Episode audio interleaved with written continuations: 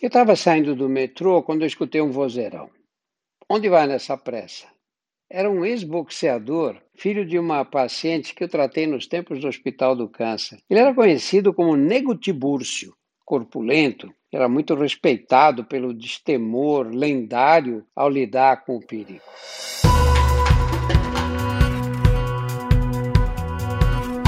Olá, eu sou Drauzio Varela e aqui você vai ouvir outras histórias.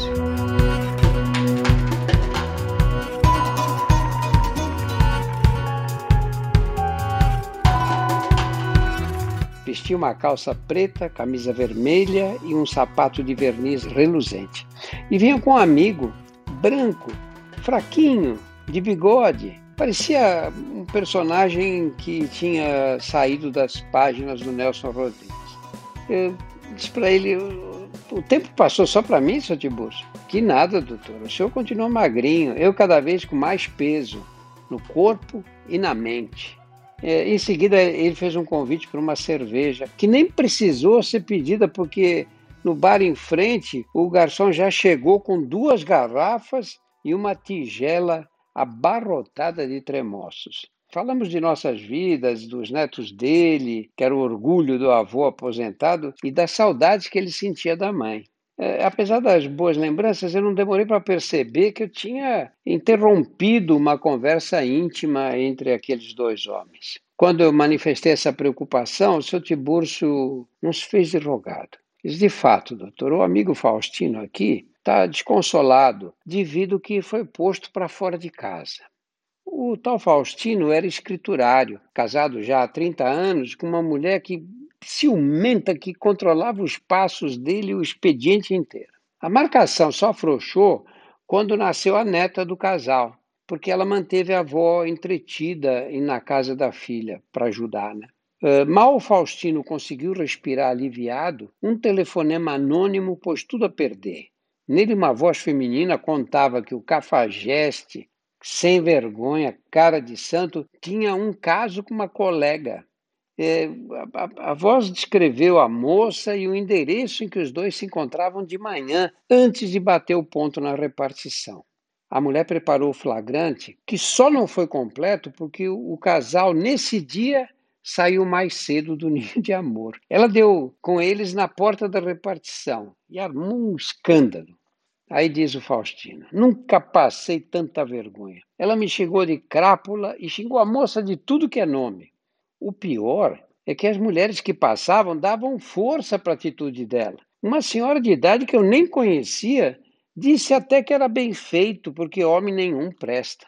Nessa altura, o, o vozeirão do seu Tiburcio interveio pediu que o amigo não se descabelasse, porque a capacidade das mulheres de conseguir conceder perdão não conhecia limites. Para ilustrar, inclusive, ia, contou uma história que havia se passado com ele anos antes, quando a esposa, que era auxiliar de enfermagem, dava plantão no hospital do Mandaqui. Três vezes por semana, ela entrava às sete da noite, saía às sete da manhã e ia direto para a casa de uma senhora inválida de quem ela tomava conta até o meio-dia.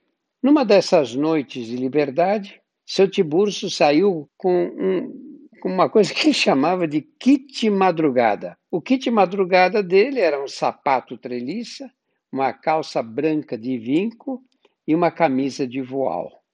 Quando adentrou o Salão Coimbra, na Avenida São João, ele vislumbrou uma negra escultural de mini saia, salto sete e meio e que não conversava com ninguém. Ele descreveu essa mulher assim, ele dizia, é uma, era uma nega linda, doutor, bojuda, do tipo casa de cupim, parecia aquelas do Di Cavalcante.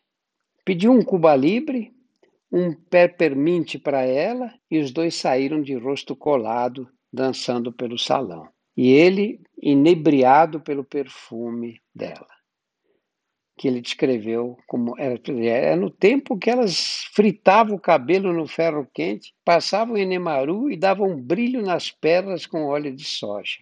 Altas horas da madrugada, ao entrar na casa dele, o seu Tiburcio descobriu que a personagem do Di Cavalcante também carregava um kit.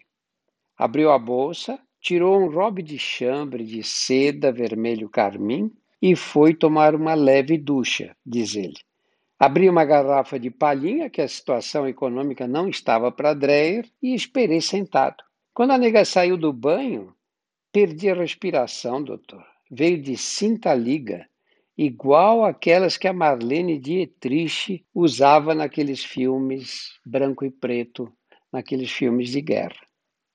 Às nove, acordaram os dois com o sol na janela. Ele enrolou uma toalha no corpo, pôs um disco do Adoniran na vitrola e foi passar o café. A mulher, nua, de preguiça na cama.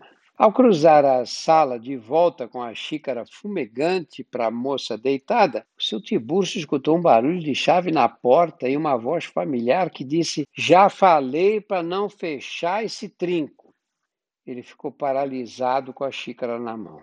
Quando recuperou os sentidos, correu para o quarto e mandou a moça se vestir depressa. Aí diz ele: Fazer o quê? No guarda-roupa no guarda ela não cabia. Embaixo da cama não dava. Com aquele bojo, o colchão ia parecer corcova de camelo. Então, houve por bem explicar, abriria a porta, mas que assim que o fizesse, ela devia pedir licença com educação e disparar para a rua sem olhar para trás. Aí eu disse, mas por que, que o senhor não pediu para ela sair pelos fundos? Esse casa de pobre tem fundos, doutor? A moça obedeceu ao pé da letra. Pediu licença, passou de mini saia e salto sete e meio pela esposa, que ficou aturdida ali, e começou a atravessar a rua em passo firme.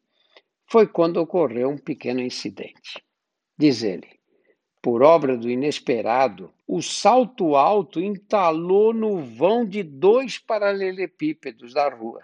O escândalo no meio da rua não ficou nada a dever ao da mulher de Faustino na porta da repartição. Com agravante de que seu Tiburcio ouviu parte da descompostura de cócoras, posição em que tentava desencaixar o salto da moça do meio dos paralelepípedos. Durante a operação de desencaixe e o tempo que seguiu até ela virar a esquina em passo desconjuntado por causa do salto estropiado, ele fez de tudo para levar a esposa para dentro e se livrar da vizinhança reunida nas janelas. No afã de convencer a mulher, ele insistia reiteradamente que podia explicar tudo.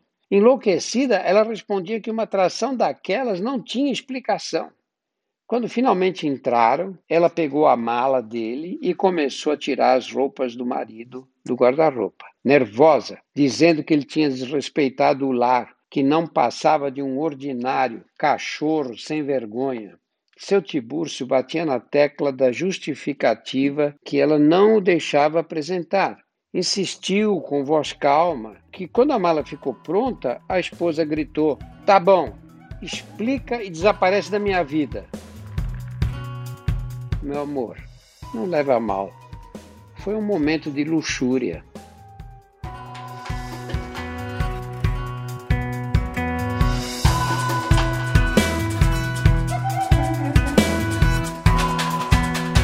Semanalmente estarei aqui para contar outras histórias. A trilha sonora foi feita pela Insonores e a produção é da UZMK Conteúdo.